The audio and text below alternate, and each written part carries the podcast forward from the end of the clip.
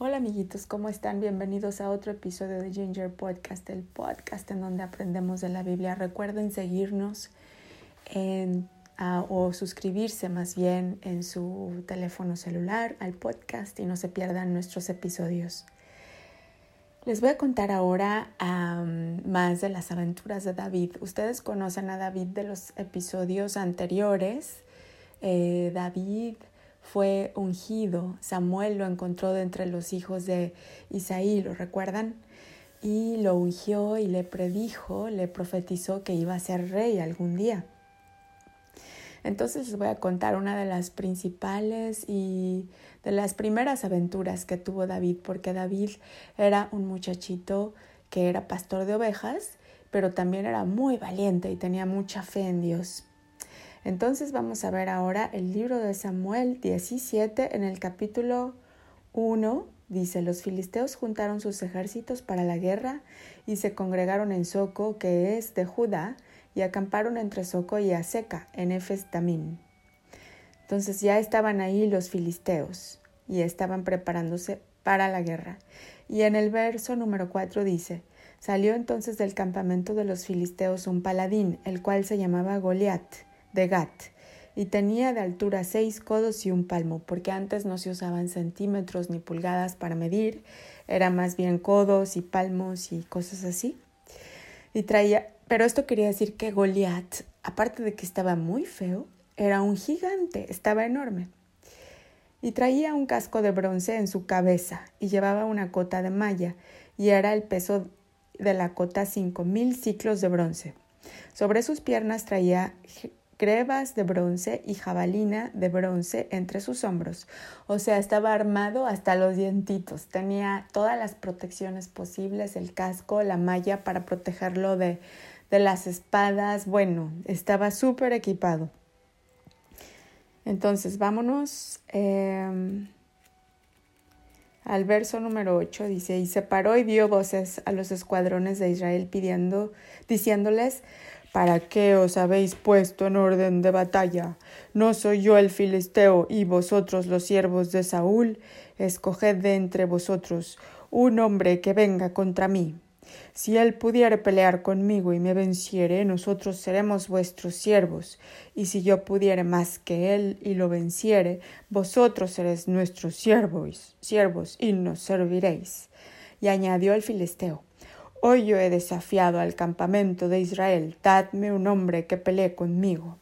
Entonces él no más quería pleito, ¿no? Salía y a ver quién va a pelear conmigo. Él sabía que era muy grande, que era un gigante, que tenía ventaja, de acuerdo a las reglas de este mundo, y que además los estaba amenazando de que si él ganaba, entonces Israel iban a ser sus, esclavos, iban a trabajar que iban a tener que trabajar para él.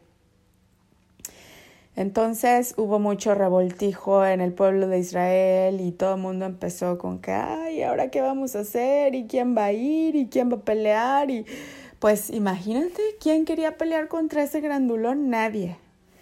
Y entonces en el verso 26 de Samuel 17 dice, entonces habló David a los que estaban junto a él diciendo, porque David pues obviamente se enteró de todo este borlote. ¿Qué harán al hombre que venciere a este filisteo y quitare el oprobio de Israel? Porque ¿quién es este filisteo para que provoque a los escuadrones del Dios viviente? O sea, David tenía una fe que sobresalía, porque él sabía que eran los escuadrones, o sea, ellos eran el ejército del Dios viviente. Y él dijo, ¿quién es este que ni siquiera está bendecido por Dios como para que nos provoque? Él vivía de acuerdo a las reglas del reino de Dios, en donde el pueblo de Dios vive con Dios y Dios es el rey de reyes. Entonces, o oh Dios está por sobre todas las cosas. El Hijo de Dios, Jesucristo, es el Rey de Reyes, pero Él vendría un poco más tarde a salvar también al pueblo, a, a los elegidos de Dios. Pero antes de que viniera nuestro Señor y Salvador Jesucristo, pues David fue uno de los grandes hombres de Dios y también eh, tenía esa fe inquebrantable como para ayudar al pueblo de Israel en esta situación y salvarlos para que no fueran esclavos. Entonces ahí pues sus hermanos se reían de él, este que David que se cree que él puede este, vencer al gigante y así. Pero David seguía respondiendo que él podía. Y dice en el verso 31, fueron oídas las palabras que David había dicho y las refirieron delante de Saúl y él lo hizo venir. Y dijo David a Saúl, ¿se acuerdan que Saúl era el rey de los capítulos anteriores de Ginger Podcast? Entonces en el verso 32, y dijo David a Saúl, no desmaye el corazón de ninguno a causa de él, o sea, a causa de Goliat. Tu siervo irá y peleará contra este filisteo. Dijo Saúl a David, no podrás tú ir contra aquel filisteo para pelear con él, porque tú eres un muchacho, y él un hombre de guerra desde su juventud. David respondió a Saúl, tu siervo era pastor de las ovejas de su padre, y cuando venía un león o un oso tomaba algún cordero de la manada, salía yo tras él y lo hería y lo libraba de su boca, y si se levantaba contra mí yo le echaba mano de la quijada y lo hería y lo mataba. Fuese león, fuese oso, tu siervo lo mataba, y este filisteo incircunciso será como uno de ellos porque ha provocado al ejército del Dios viviente. O sea, Dios, aparte de darle una gran fe a David, le dio una gran habilidad para matar grandes animales porque él cuidaba de sus ovejas. Entonces todo esto es también nos recuerda de cómo Dios es un pastor hacia nosotros, como nuestro Señor Jesucristo es un pastor hacia nosotros, que nos defiende de grandes animales de los cuales pues nosotros no podríamos defendernos solitos. Así David, él fue como quien dice, fue a la escuela de Dios en la cual cuidaba a las ovejas, en la cual se le enseñaba a cuidar de otros y a defenderlos. Y entonces en el verso 37 añadió, añadió David, Jehová me ha librado de las garras del león y de las garras del oso. Él también me librará de la mano de este filisteo. Y dijo Saúl a David, a David Ve y Jehová esté contigo. Y Saúl visitó a David con su, vistió, perdón, a David con sus ropas y puso sobre su cabeza un casco de bronce y lo armó de coraza. Y ciñó David su espalda sobre sus vestidos y probó a andar porque nunca había hecho la prueba y dijo David a Saúl, yo no puedo andar con esto porque nunca lo practiqué. Y David echó de sí aquellas cosas. Es decir, Saúl le puso toda la armadura y el casco y demás, pero David dijo, no, a mí eso no me sirve. Eh, yo sé cómo puedo eh, moverme y él sabía bien cómo usar sus habilidades. Entonces en el verso 40 y tomó David su callado en su mano y escogió cinco piedras lisas del arroyo y las puso en el saco pastoril, en el zurrón que traía, que es una como bolsita, y tomó su onda en su mano y se fue hacia el filisteo. Ahora llevó cinco piedras. ¿Y tú sabes por qué cinco? Porque Goliat tenía cuatro hermanos. Entonces David no solo se estaba preparando para vencer al gran gigante, sino a todos sus hermanos también. Y en el verso 41, y el filisteo venía andando y acercándose a David y su escudero delante de él. Y cuando el filisteo miró y vio a David, le tuvo en poco, porque era muchacho, y rubio además, y de hermoso parecer.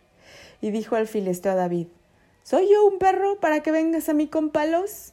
Imagínense qué arrogante era este gigante que confiaba en su propia fuerza, pero David confiaba en la fuerza de Dios. Dijo luego el filisteo a David, ven a mí y daré tu carne a las aves del cielo y a las bestias del campo.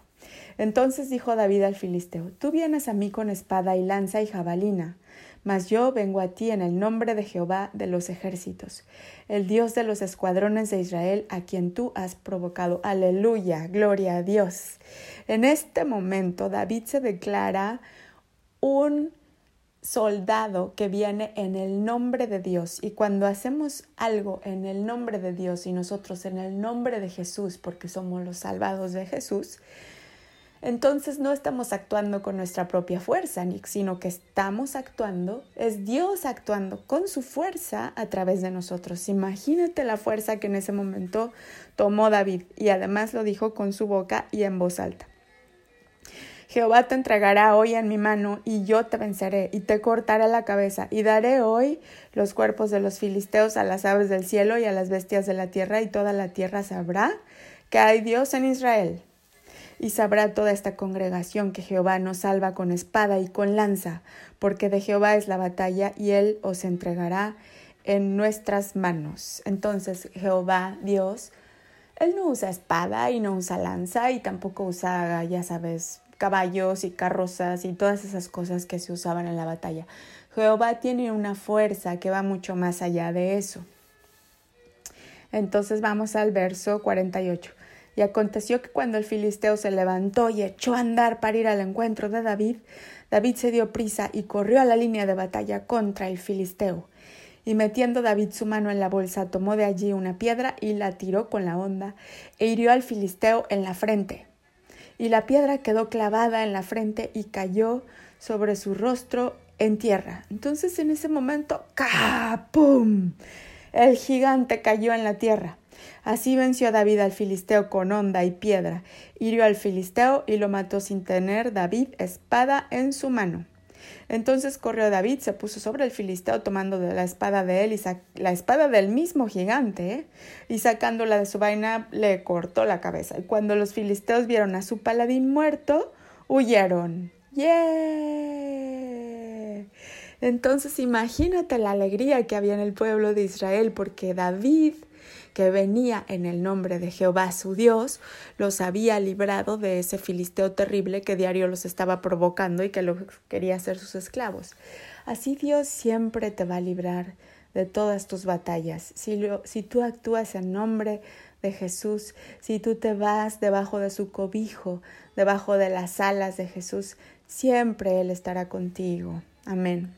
Y entonces en el verso 58, y le dijo Saúl, Muchacho, ¿de quién eres hijo? Y David respondió, Yo soy hijo de tu siervo Isaí de Belén.